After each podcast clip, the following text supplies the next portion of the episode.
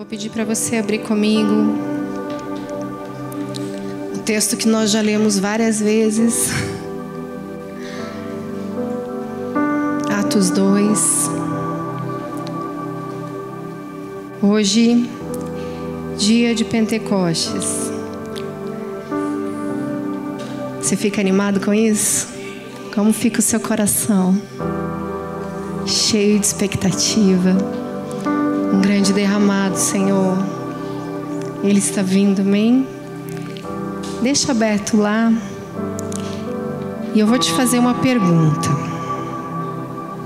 Vamos lá. Queria que você pensasse em alguém com essa descrição que eu vou te dar. Quem você apontaria? Alguém que fosse temente, alguém que fosse alegre, Alguém que tivesse um coração sincero. Alguém que se dedica aos ensinamentos da Escritura. Alguém que está cheio de paz. Alguém que tem sinceridade de coração que é inculpável. Alguém sem mácula.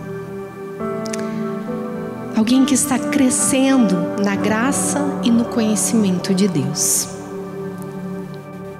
Quantos de vocês conseguem imaginar essa pessoa?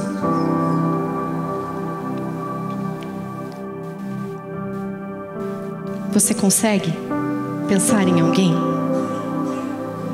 Consegue? Levanta a mão no seu lugar e fala, pastor, eu consigo.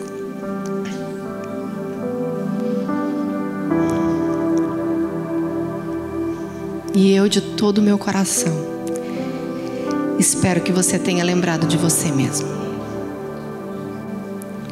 Porque é assim que o Senhor quer nos encontrar. É assim que o Senhor quer voltar. Amém? Atos 2. Então nós sabemos que nesse momento acontece o grande derramado do Espírito Santo, Pentecostes. E lá Vamos lá para o texto, 14 em diante. Então Pedro levantou-se com os onze e, em alta voz, dirigiu-se à multidão que estava surpresa, estava lá diante deles e questionando: Uau, o que está acontecendo? Vocês estão falando em várias línguas, línguas que nós reconhecemos que está acontecendo aqui? Vocês parecem que beberam alguma coisa, vocês beberam vinho, vocês estão embriagados. Então Pedro se levanta e diz: Homens da Judéia e todos os que vivem em Jerusalém, deixem-me explicar-lhes. Ouçam com atenção: estes homens não estão bêbados como vocês supõem. Ainda são nove horas da manhã. Ao contrário, isso é o que foi predito pelo profeta Joel. Então ele começa a declarar a profecia de Joel. Nos últimos dias, diz Deus, derramarei o meu espírito sobre todos os povos. Os seus filhos e as suas filhas profetizarão, os jovens terão visões, os velhos terão sonhos. Sobre os meus servos e as minhas servas derramarei o meu espírito naqueles dias e eles profetizarão. Mostrarei maravilhas em cima do céu e sinais embaixo na terra: sangue, fogo e nuvens de fumaça. O sol se tornará em trevas e a lua em sangue, antes que venha o grande e glorioso dia do Senhor. E todo aquele que invocar o nome do Senhor será salvo. Meus queridos, naquele grande derramar, ele citou Joel falando: O Senhor está fazendo, o Senhor está derramando. E assim ele continua fazendo. Nós cremos num grande derramar, sim. Nós cremos num grande despertar.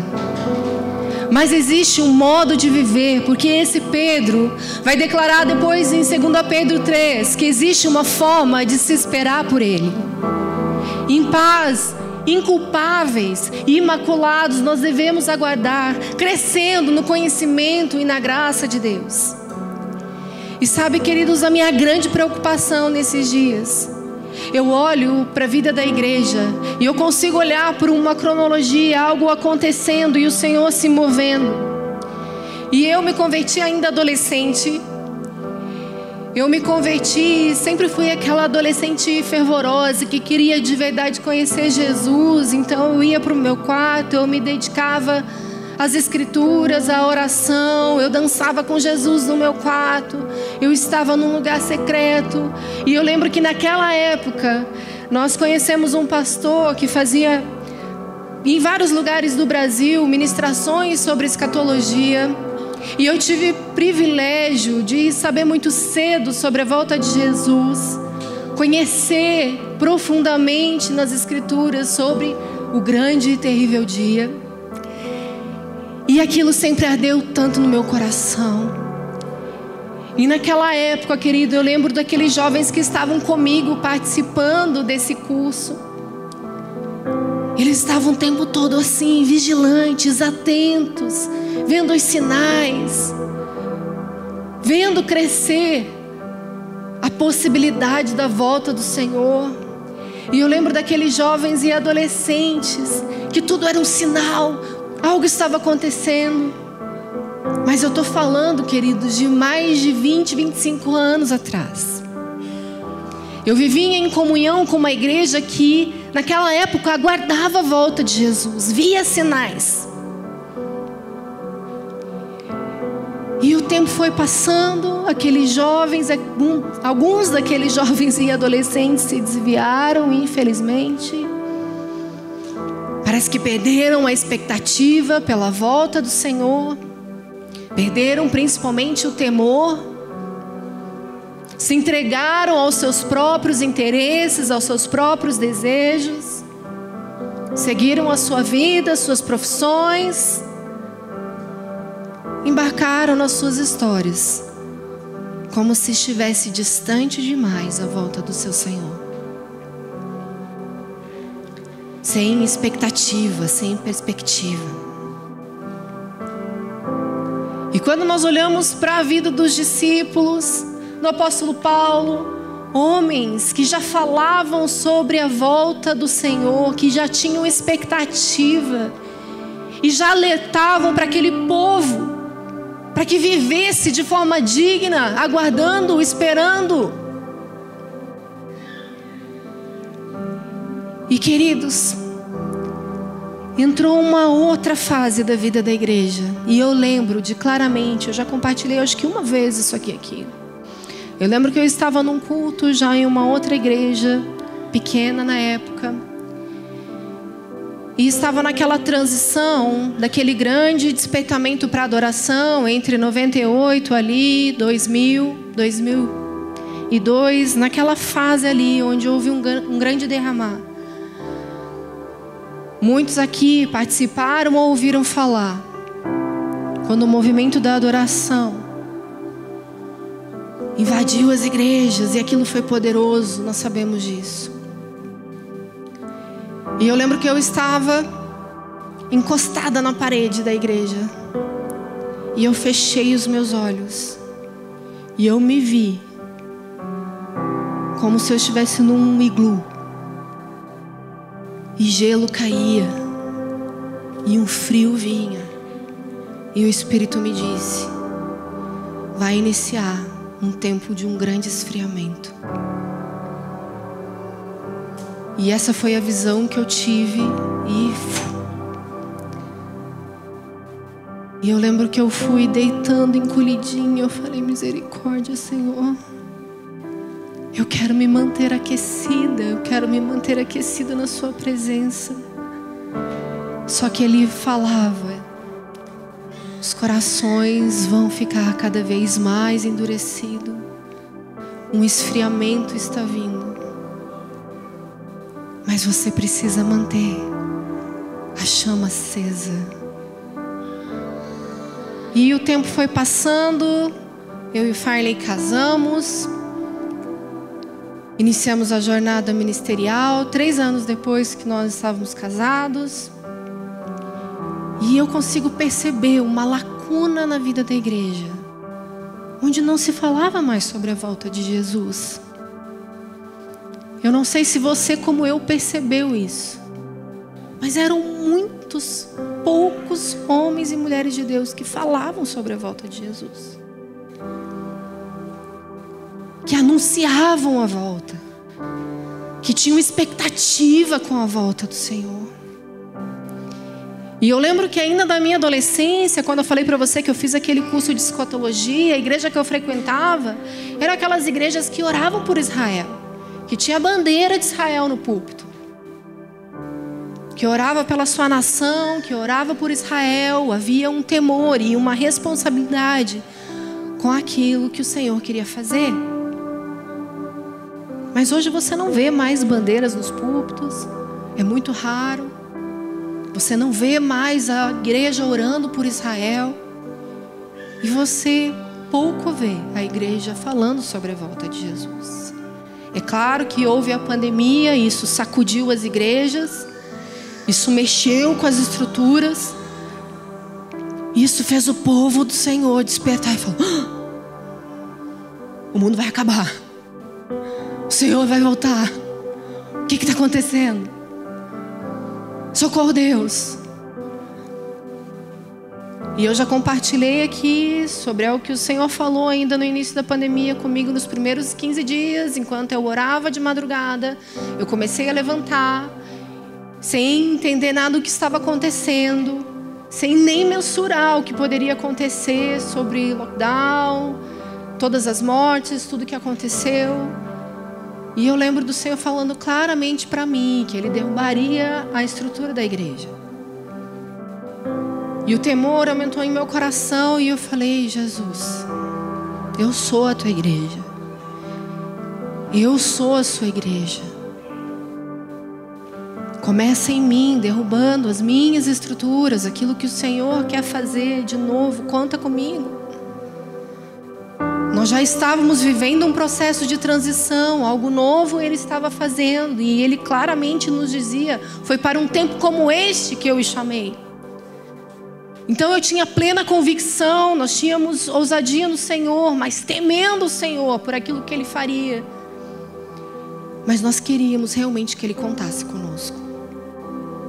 E a pandemia foi longa, o Senhor construiu algo em nós, o Senhor fez algo em nós, poderoso na vida de muitos, nós vimos um transformar, um poder do Espírito que se manifestou e aqueles que buscaram, aqueles que temeram e aqueles que permaneceram nesse entendimento, o Senhor continua falando, fazendo, aumentando a chama, aumentando o temor, aumentando a expectativa pela volta.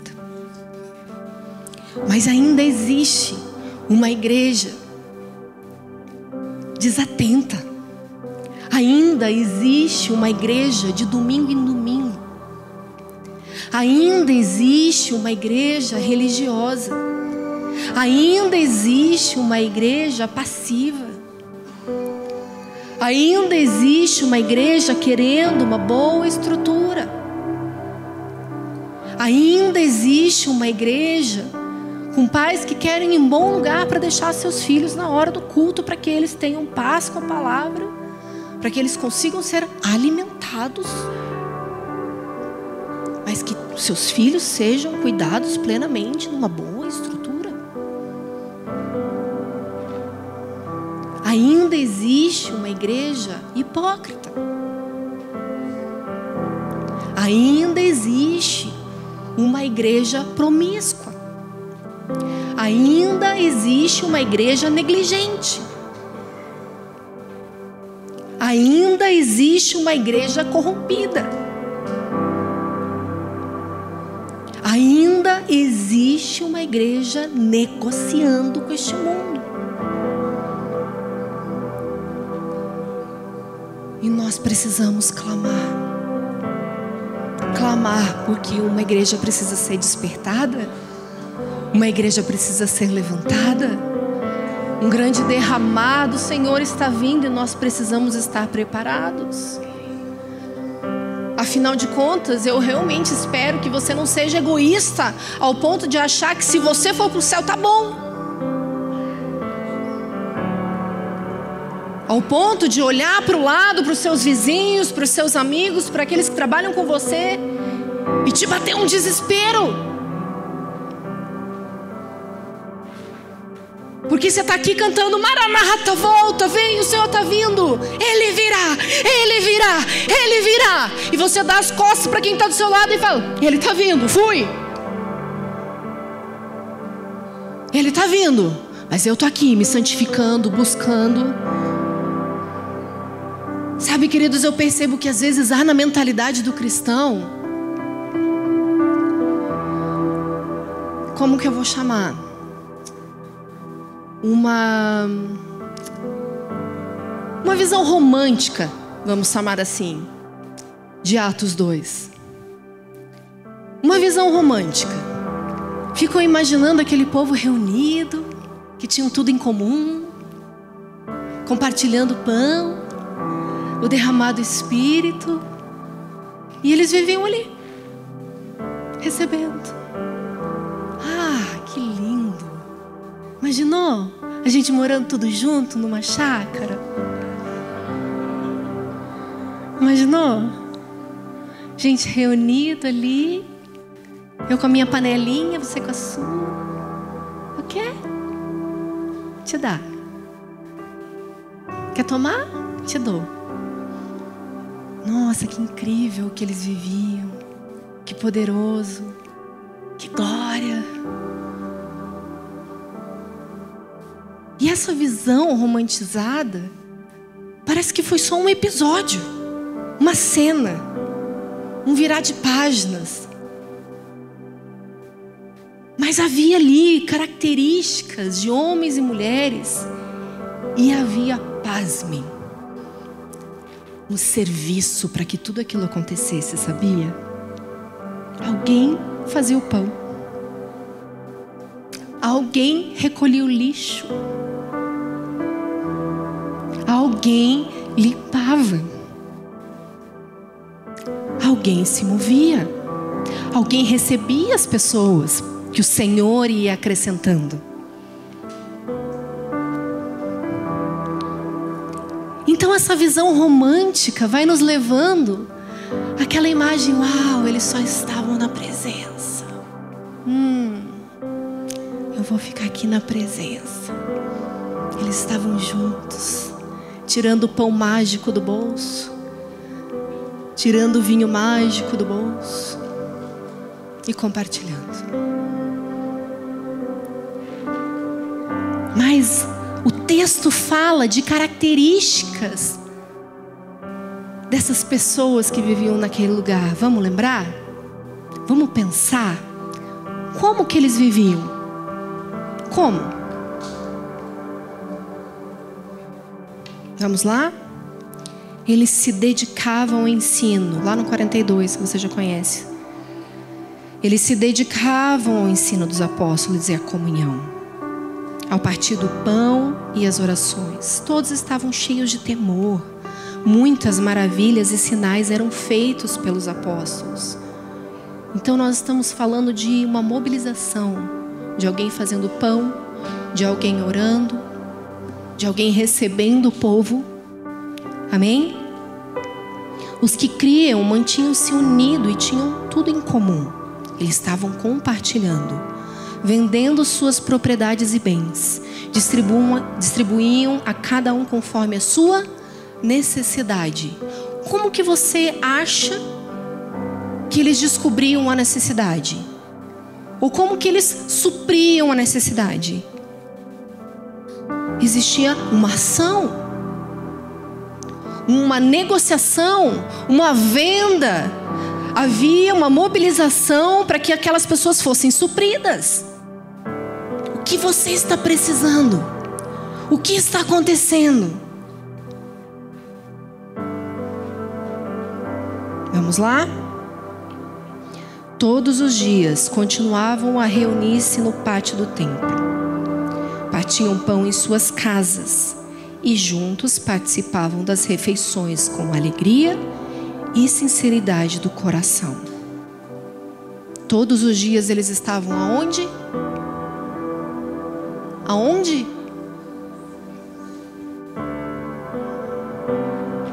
No pátio do templo.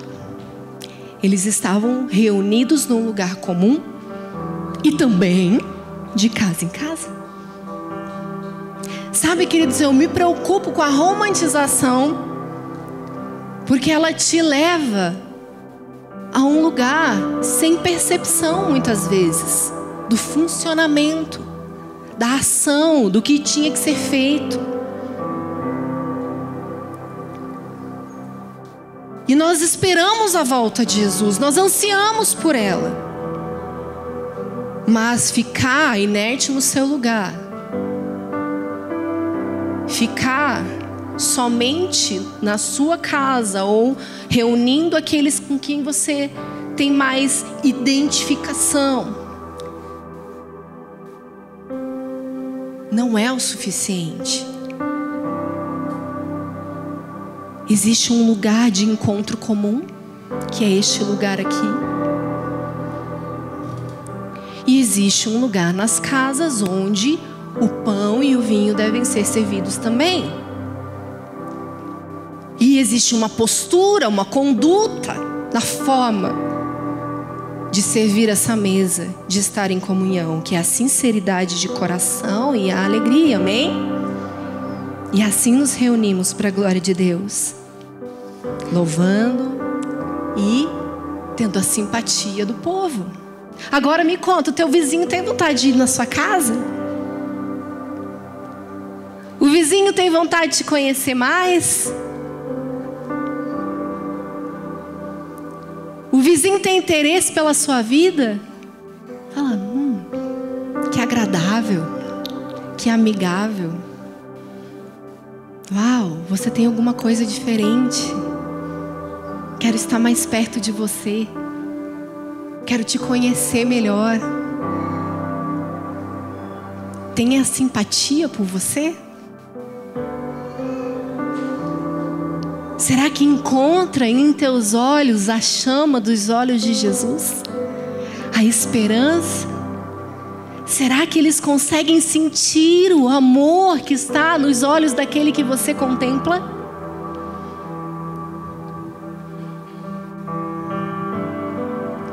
Será que as pessoas se sentem atraídos pela presença que você diz que contempla? Queridos, nós temos que ser como um imã. Jesus atraía multidões. As pessoas sabiam que algo ele tinha para oferecer. E se nós estamos devotos, cheios, nós estamos como esses homens aqui, atraindo pessoas, contando com a simpatia das pessoas. E é incrível o que nós estamos vivendo aqui nesses dias como igreja, e eu glorifico ao Senhor, porque eu tenho visto uma igreja crescente em devoção, em adoração, em rendição. Homens e mulheres comprometidos seriamente com o Evangelho, com a verdade, em passar tempo com Ele, em passar mais de uma hora na adoração, incansáveis, inimigos do fim. Glória a Deus. Mas este povo precisa continuar crescendo no conhecimento e na graça e promovendo promovendo este reino e declarando quem é o Senhor e atraindo pessoas com a sua simpatia, com o seu testemunho. Porque existe uma forma que devemos viver. E vamos lá para 2 Pedro, lembrar do texto que nós sempre batemos. Porque nós estamos aqui cantando Maranata todos os dias. Nós estamos clamando pela volta. Nós estamos batendo a porta. Nós estamos dizendo: Vem, Jesus. Volta logo, Senhor. Mas existe uma forma de se esperar.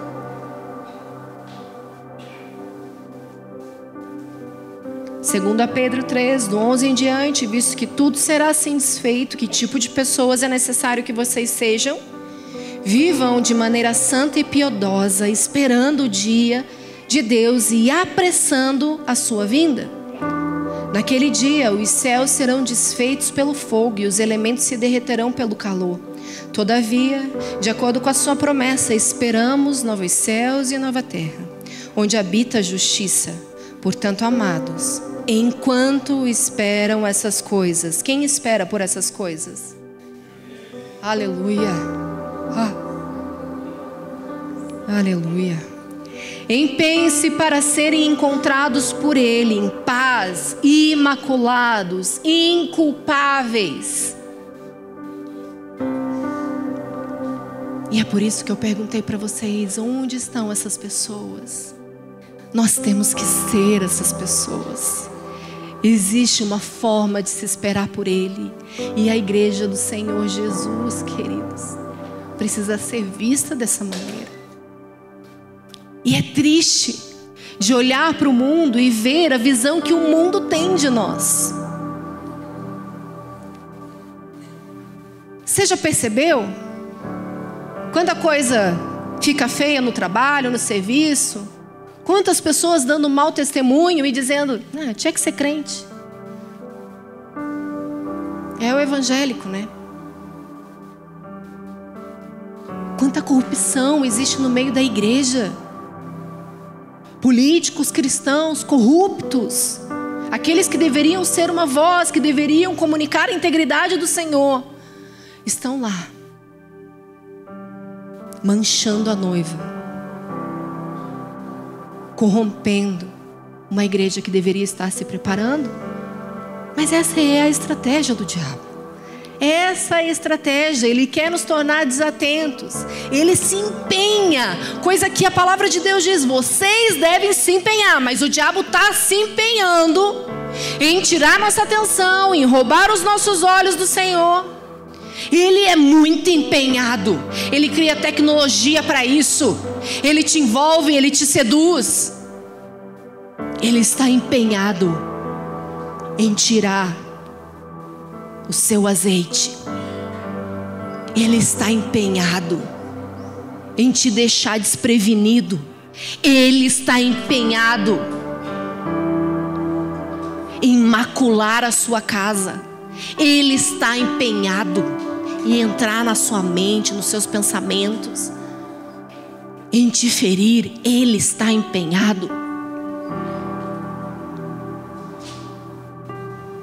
E se o reino de Deus é tomado por esforço, qual é o tamanho do seu empenho? Qual é o tamanho da sua resistência? Resistir ao diabo e ele fugirá. Fugirá. Pastor, eu não dou conta. Eu sou tentado, mas eu não consigo. É reincidência atrás de reincidência de pecado. E nós somos tentados pelo quê, queridos? Nós somos tentados pelo quê? Pelas nossas próprias consciências. Nós somos tentados pelos nossos próprios desejos. Mas o Senhor disse que não nos daria nada, que não suportaríamos. Você está cedendo você está cedendo ao diabo. Você não está fazendo força contrária alguma. Você não faz resistência alguma. Porque muitas vezes a sua mente já está cauterizada. Você está aceitando, vivendo. E quando eu listei esses nomes aqui, eu tenho certeza que muitos de vocês não pensou em si mesmo.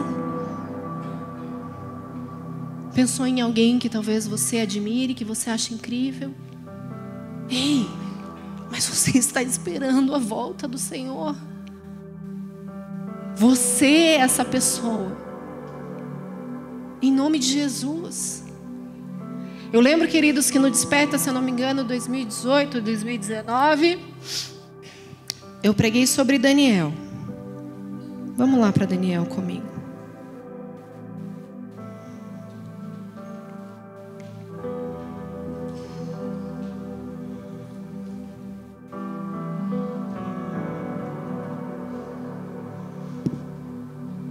E eu lembro que eu fiz uma pergunta muito semelhante a essa. Mas eu perguntei aos nossos jovens que estavam na conferência.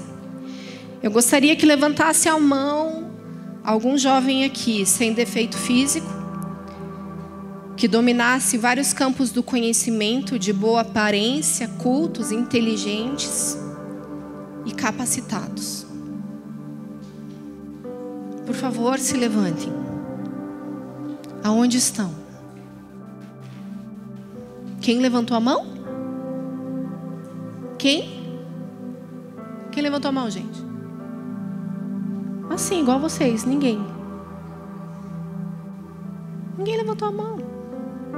Ou seja, se algum rei, algum governador nessa terra pedisse aos seus servos: vão lá, por favor, e encontre Daniel. Não encontrar. Ai, né, pastora, é que eu não tenho boa aparência. Eu tenho defeito físico.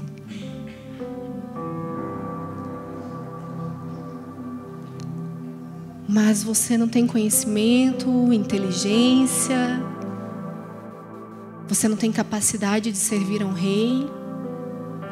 Não temos muitas vezes. Não temos capacidade de servir aquele que está do nosso lado. Não temos capacidade muitas vezes de servir as nossas famílias. Não temos capacidade de dar um nome para se voluntariar na igreja.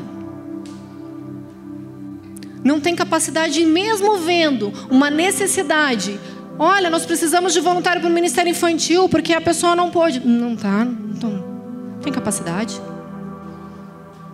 Não posso. Eu quero ser alimentada. Eu quero adorar o meu Senhor. Eu quero receber a palavra. Aquela que fica disponível a semana toda no YouTube para você. Mas é muito mais confortável ficar sentado numa cadeira ouvindo uma mensagem, né? do que lançar sementes na vida daquelas crianças, abençoar crianças que vêm de lares disfuncionais, que precisam de uma oração, que precisam de um abraço, que precisam de uma ministração, que precisam receber o Evangelho. Não, nós precisamos receber a palavra, pastora.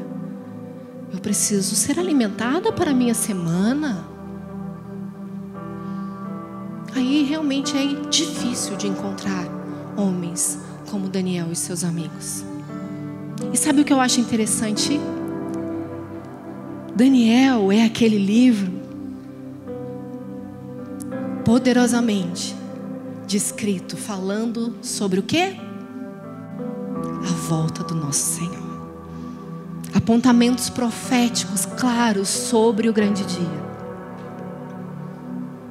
E estes rapazes aqui já viviam de modo digno, sabendo que um Senhor voltaria, que Jesus viria.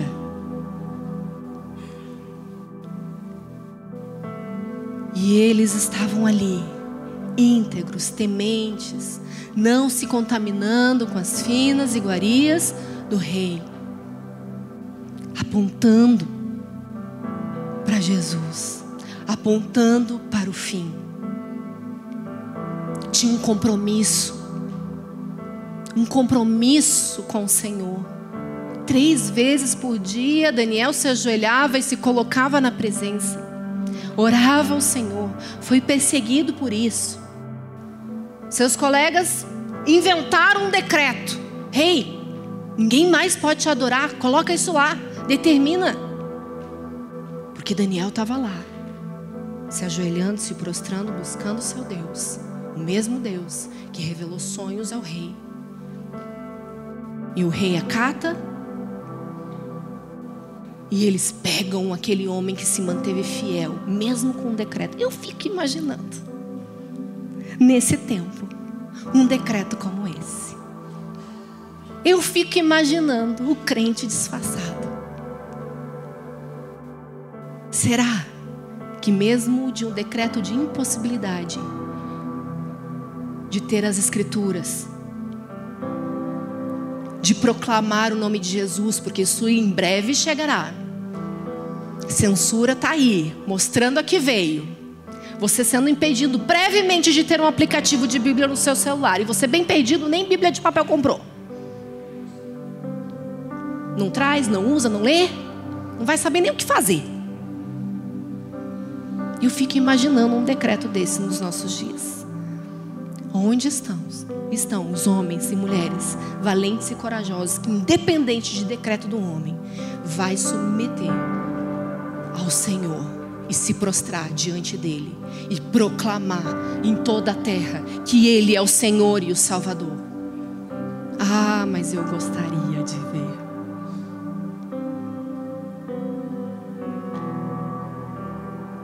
Mas esses homens olhavam fixamente para o seu Senhor. Daniel, na cova dos leões, tinha um amigo. Ele sabia que estava protegido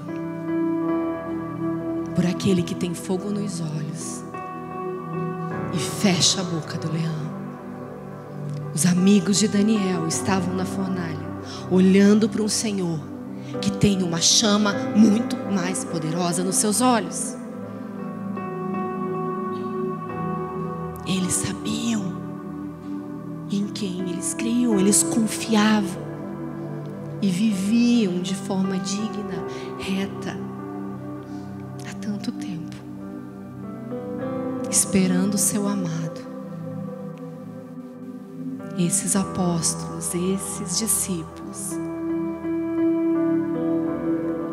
já se preocupavam em viver, aguardando o retorno do seu amado.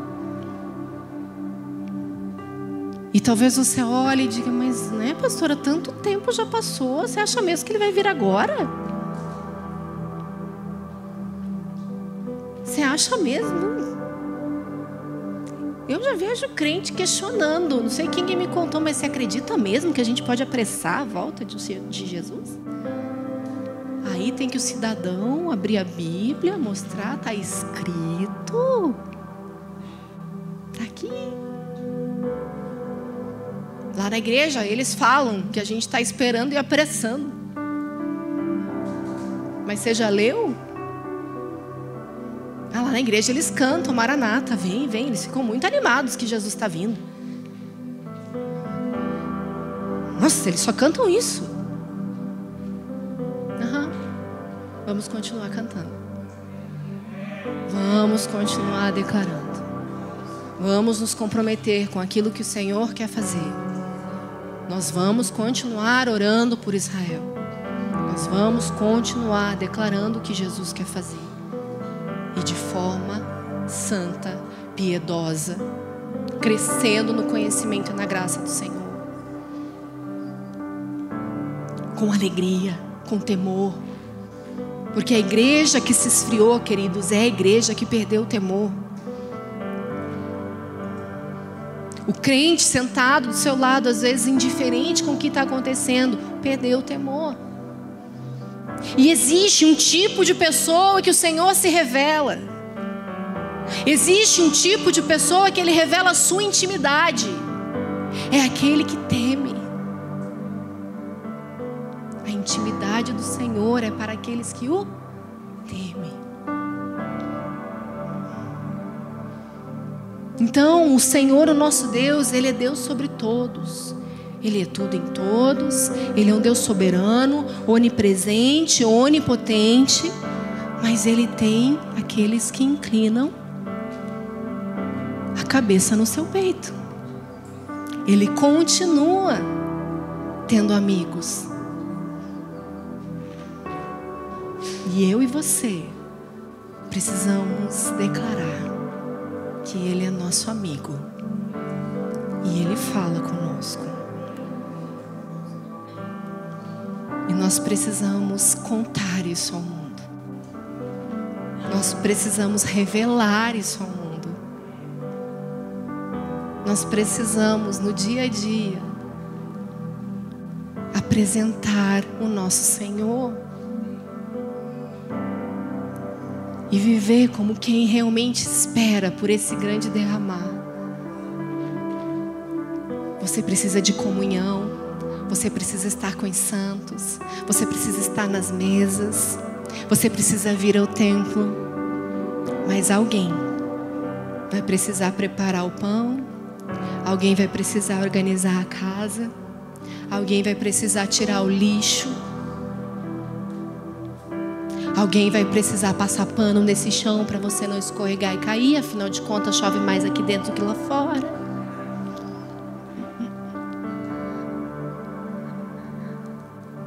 Alguém precisa se mobilizar, entendendo que se andamos no Espírito, nós podemos fazer todas essas coisas com devoção.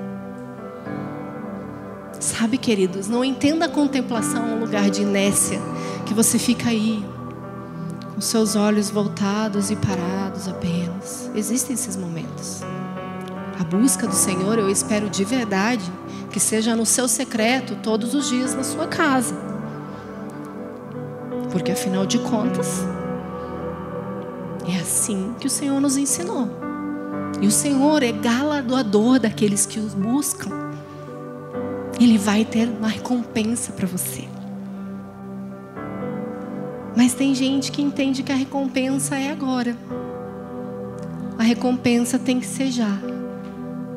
E a minha recompensa é esticar as pernas, descansar nas cadeiras, porque eu estou contemplando o meu Senhor.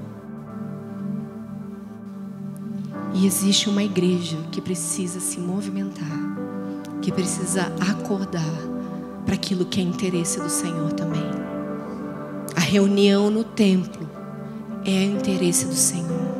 Ele quer se derramar no meio da comunhão dos santos, da unidade da sua igreja. E eu não sei por que você teme de estar tirando lixo a hora que Jesus vir e achar que nada vai acontecer com você porque você está juntando lixo no banheiro. Você acha mesmo que as coisas vão acontecer só aqui? Nesse círculo? Jesus vai vir, o Espírito vai se derramar e ele pode se derramar a qualquer momento, a qualquer tempo. Com você lavando um chão, cuidando de criança, vendendo um livro, ele pode vir. Mas se você anda no Espírito, você está fazendo todas as coisas com Ele, no Espírito. Você está varrendo e laramachecararindarabás. E larabarabará. Você está limpando do mesmo jeito. Você está ali recepcionando. Ei, laramachecaramas. A paz do Senhor, meu irmão. Como você está?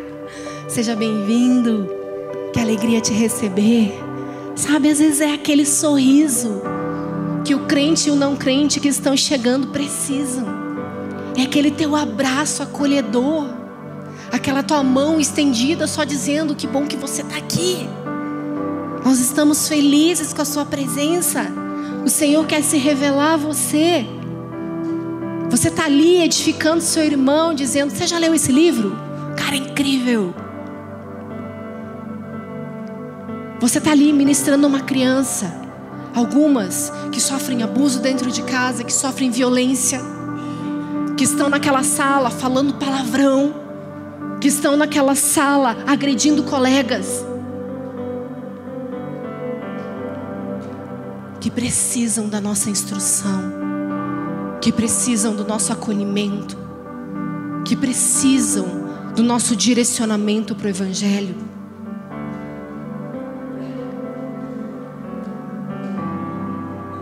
Mas não, temos uma rotina intensa demais. Faço muitas coisas. Pastor, eu só tenho tempo de vir para o culto. Eu venho, entro rapidinho, tenho que sair correndo que amanhã acordar cedaço. Não tenho tempo não. E tá tudo bem. A gente vai sempre te respeitar. Mas existe um reino em movimento. Algo o Senhor está fazendo. E o Senhor quer contar, sim, com as tuas mãos, com aquilo que você pode fazer. Sabe, queridos, Marias são necessárias e são incríveis. Martas também são. O Senhor não desprezou Marta pelo que ela estava fazendo. O Senhor só disse: Olha, Maria, entende qual é a melhor parte. Se Marta souber fazer e vir aos pés e não criticar Maria, amém. Queridos, quem me conhece sabe o quanto eu sou pé de boi, o quanto eu trabalho, o quanto eu faço acontecer, porque eu amo Jesus. Eu não faço para mim, eu faço para o meu Senhor e eu sirvo a igreja, eu sirvo vocês pela revelação que eu tenho dele. Então, se você acha que boa parte desse tempo eu era uma mera executora, Quero te dizer, o que me fez executora foi ser uma Maria na minha adolescência inteira. Sempre busquei o meu Senhor. Sempre me dediquei às orações com o meu Deus e o tempo de ouvi-lo. E aí eu podia ser Marta na igreja. E volto a ser Maria a hora que eu quiser. E me derramo e busco, porque quem me sustenta é o meu Deus. Ele é minha fonte. Porque é verdade, queridos, que se eu fosse apenas a Marta e eu não tivesse uma identidade firmada naquele que me amou e me chamou, a hora que me tiraram tudo isso, eu estava perdida. Não é? Quantas pessoas que são destronadas? Quantas pessoas que são tiradas do seu trabalho, do seu serviço? Quantas pessoas que são afastadas e falam, vamos dar um tempo. Agora vamos receber, vamos alinhar. E se perdem. Eu perdi uma discípula minha, sim. Perdi. Foi-se. Por causa de uma identidade afetada. Por não ter olhado fixamente nos olhos de Jesus. Aquele, o único que poderia suprir, que poderia cuidar e dava condições, porque ela tinha talentos, ela tinha habilidades, ela tinha uma capacidade incrível de pastoreio. O Senhor deu uma graça para ela. Mas quando ela se viu perdendo tudo isso, ela só sentiu como se nós estivéssemos tirando o que era ela, tirando parte dela, roubando dela. Não. Quem era ela? Era imutável. Ela era uma filha amada, escolhida, com um chamado. E nós só queríamos cuidar dela e dizer: para tudo e olha para o seu amado, o seu Senhor, aquele que te supre, aquele que cuida o mesmo que vai voltar a te estabelecer, que vai te dar graça para você conduzir um rebanho, o mesmo que vai te dar condições para caminhar novamente servindo. Olha fixamente para Ele. Mas se perdeu, lamentavelmente, é uma das maiores dores que eu tenho. E oro por ela, choro por ela até hoje clamo para que ela encontre o seu amado novamente. E esse fogo dos olhos tome todas as dores dela, mas revele, revele a paternidade, o amor. Nós precisamos dessa contemplação para servir. Senão você vai ter títulos, você vai ter posição, você ter cargo, sem o seu Senhor, sem revelar quem Ele é. E você vai se sentir confortável, você vai se sentir com seu ego afagado, você vai se sentir útil, talvez pertencente por estar fazendo alguma coisa. Mas tudo isso pode acabar instantaneamente pode parar, alguém pode te paralisar, alguém pode te segurar. Você vai cair certamente, porque se você não está no Senhor, você não está na sua fonte, você não está vigilante, você não está meditando, falta luzeiro e a queda está diante de você. Porque o orgulho precede a queda. Quando nós começamos a fazer, quando nós precisamos fazer e executar e caminhar sozinhos, na força do nosso braço, acreditando que a gente sabe fazer, que a gente sabe fazer acontecer, a queda está logo à frente. Nós precisamos do nosso Senhor para fazer, porque é através dele, é para ele, é por ele. Estes, com certeza, foram os dias que o Senhor se revelou a nós no período da transição e nos afirmou como filhos. E nós testificamos a quem servimos, porque nos foi tirado tudo. Nos foi tirado lugar, atividade, pessoas.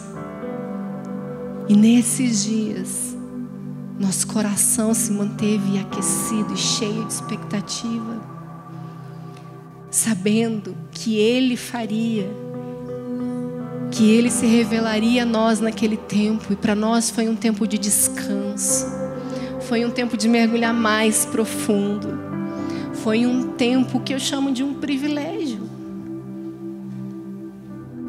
Nós estávamos lá com aquele que nos chamou, aquele que nos amou, meu amigo, aquele que fala comigo estava comigo e era tudo que eu precisava. E era tudo que eu precisava. E Ele continua sendo.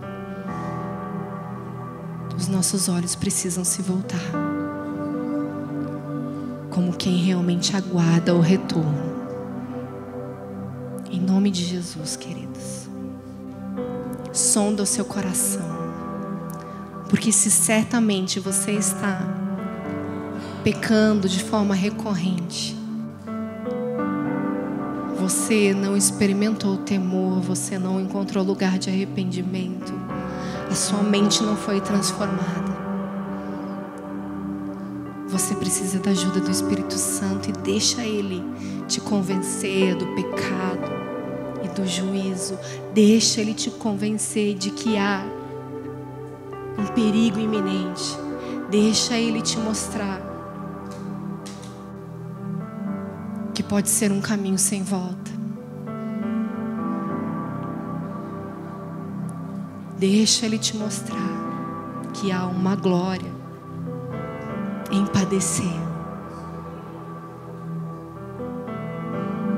Deixa Ele se revelar no meio da fornalha. Deixa Ele te mostrar que tem poder para silenciar e paralisar os leões em sua volta.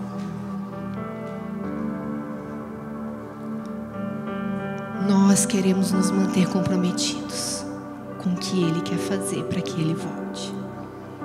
Esse é o nosso anseio. Então eu quero te convidar a estar plenamente envolvido com essa volta, plenamente convicto de que Ele é justo juiz sobre todos nós. Se tem algo que o nome de Daniel carrega, e não é porque é meu nome também só, mas é a certeza de que Deus é o meu juiz. Daniel, Deus é o meu juiz. Ele voltará. Ele está vindo. E eu quero que se coloquem em pé. Aqueles que temem.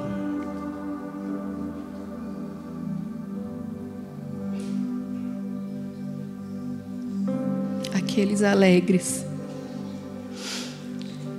De coração sincero. Que se dedicam ao ensinamento das Escrituras.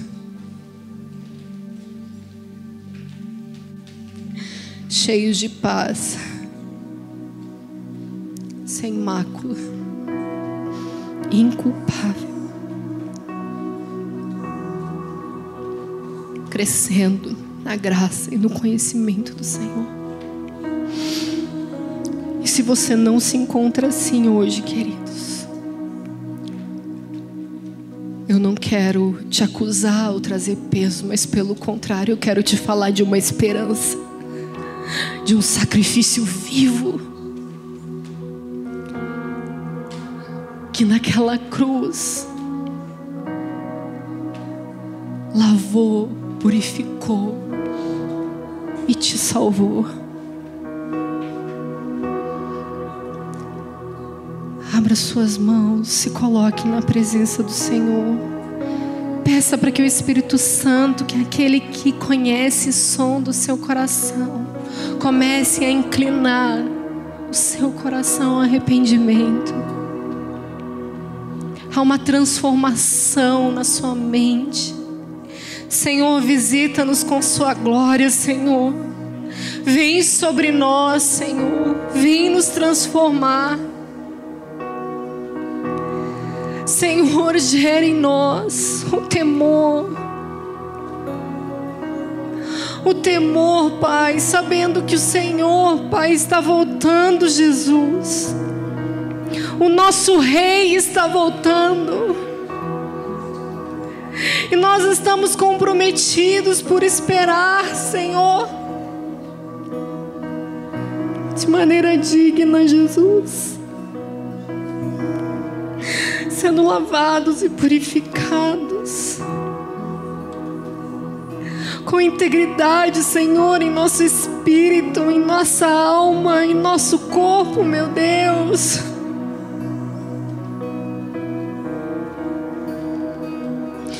Lava sua noiva. Volta, Senhor. Volta, Senhor.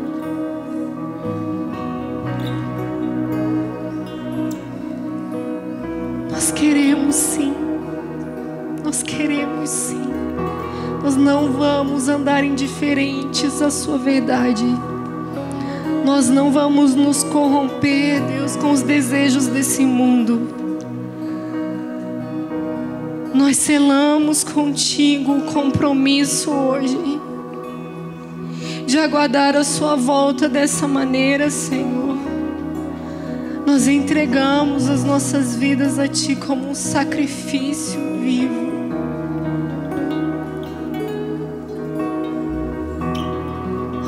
Aumenta o zelo, o temor, a devoção, Senhor. E nos movimente nesse reino, nos posicione neste reino. Faz, Pai, de acordo com o teu propósito. Que o Senhor, Pai, estabeleça homens e mulheres aqui que tem chamado profético, chamado pastoral, chamado Senhor para o evangelismo. Acende a chama do ministério apostólico, Senhor. Em nome de Jesus, levanta, Senhor homens e mulheres com graça, cheios de habilidade inteligência. Levanta Daniel, Senhor, cheios de sabedoria, comprometidos com a devoção permanente, dia e noite, Senhor, orando, meditando, conhecendo o Senhor, Deus. Em nome de Jesus.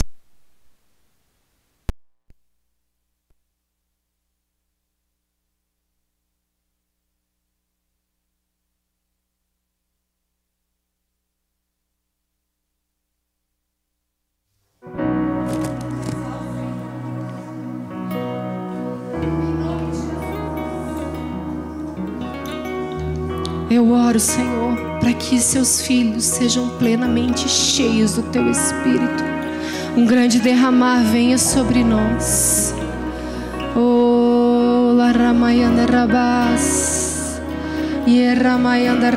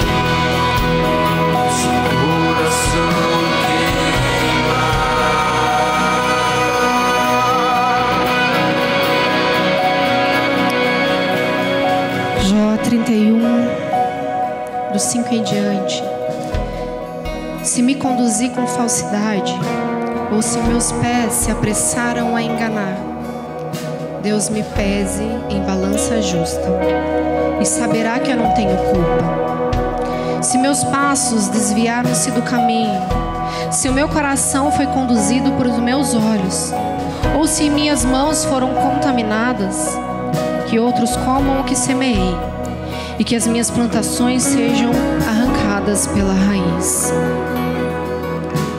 Esse texto ele começa dizendo: Fiz uma aliança com os meus olhos. E eu sinto um peso do Senhor sobre mim, dizendo que há pessoas aqui que não têm coragem de pedir para que se pese na balança a sua própria vida que ainda assim temem o Senhor e que não teriam condições de dizer: Senhor, me pese na balança. Mas hoje o Senhor está dizendo: Existem homens e mulheres aqui vão fazer uma aliança com os seus olhos. Que vão andar em retidão em minha presença. Que poderão chegar diante de mim e dos homens e dizer: Pode me colocar na balança, Senhor. Mas há uma decisão do coração hoje. Há uma decisão, como Daniel, de não se contaminar com as finas iguarias do rei. Então o Senhor hoje faz um apelo para os seus. E eu preciso chamar você que decidiu por esta aliança de fidelidade ao Senhor. Você que hoje decide clamar para que os seus olhos sejam purificados. Venha rapidamente aqui para frente que nós vamos orar juntos, selar esse compromisso para dizer: Senhor, os meus olhos estarão fixos em Ti. Eu olharei para as chamas dos Teus olhos.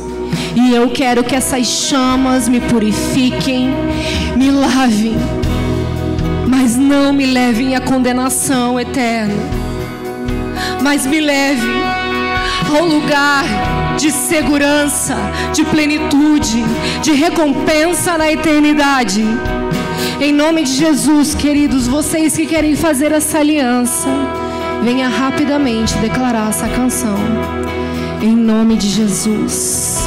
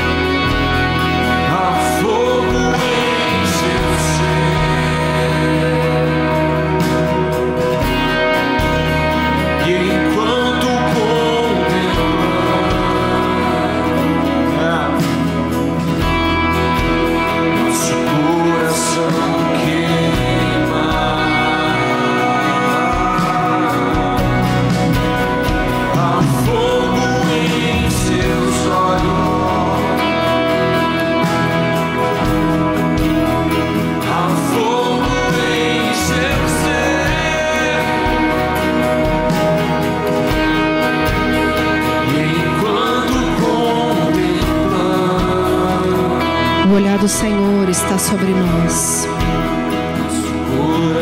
O olhar do Senhor está sobre nós. Ele contempla bons e maus.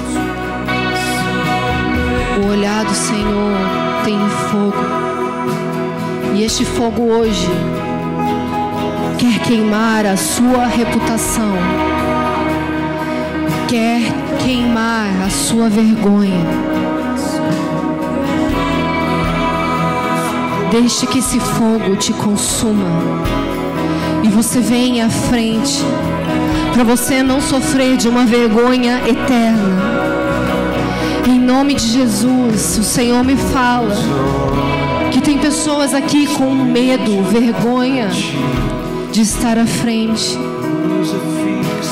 Mas tema, tema, tema o seu Senhor o suficiente para você se render, se expor, se humilhar, se ajoelhar e pedir: Senhor, misericórdia. Ai de mim, Senhor. Ai de mim, Senhor. Que sou impuro, indigno. Ai de mim,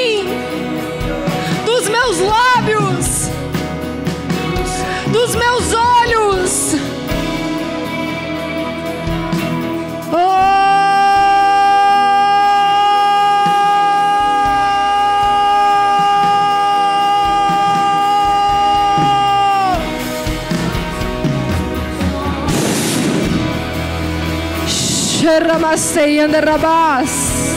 E ela ramayanda rabás, sei anda rabás. Oh!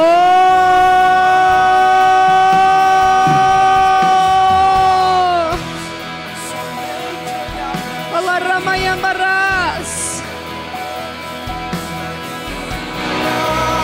O arrependimento é condição para o avivamento, querido. É condição para que ele venha.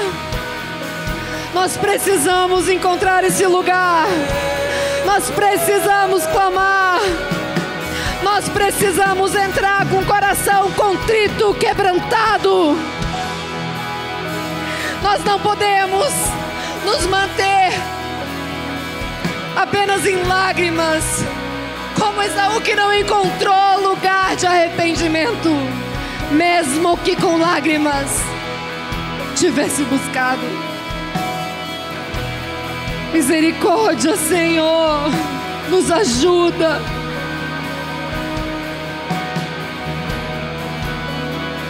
Nos ajuda, Senhor, nos quebranta hoje. Nos quebranta, Senhor.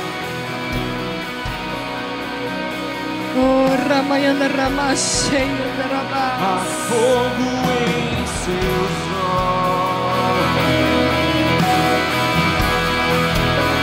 Há fogo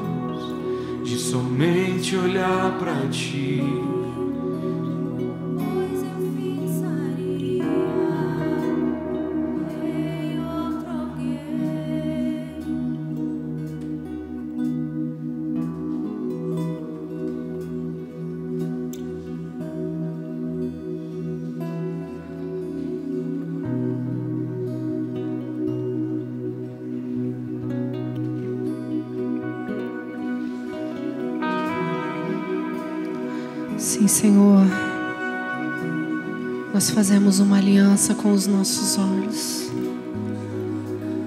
Nós nos comprometemos em olhar fixamente para Ti, Jesus.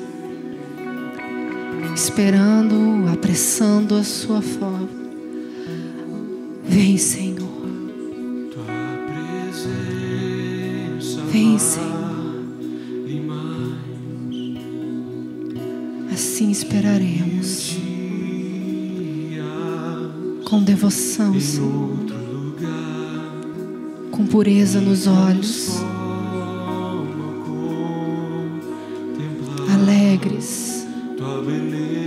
inculpáveis, com integridade. Em nome de Jesus, nos dê graça, Senhor, para suportar. Nos dê graça para perseverar. Nos dê graça, Senhor, para seguir te conhecendo, contemplando. Em nome de Jesus, eu oro para que todos os meus irmãos que firmaram essa aliança contigo hoje se mantenham íntegros, puros, livres de si mesmo, mortos para si mesmo e vivos para ti, Jesus, cheios do teu espírito, cheios de sabedoria, cheios de discernimento. Em nome de Jesus, os capacita, Senhor. Enche, Senhor, até transbordar. Em nome de Jesus, que o Senhor guarde a sua igreja em paz, Senhor, em segurança. Que o Senhor seja o nosso alimento todos os dias. Que o Senhor seja a nossa fonte inesgotável, Senhor, todos os dias. Que teu amor nos envolva e possamos prosseguir com temor e revelação de quem o Senhor é. Em nome de Jesus.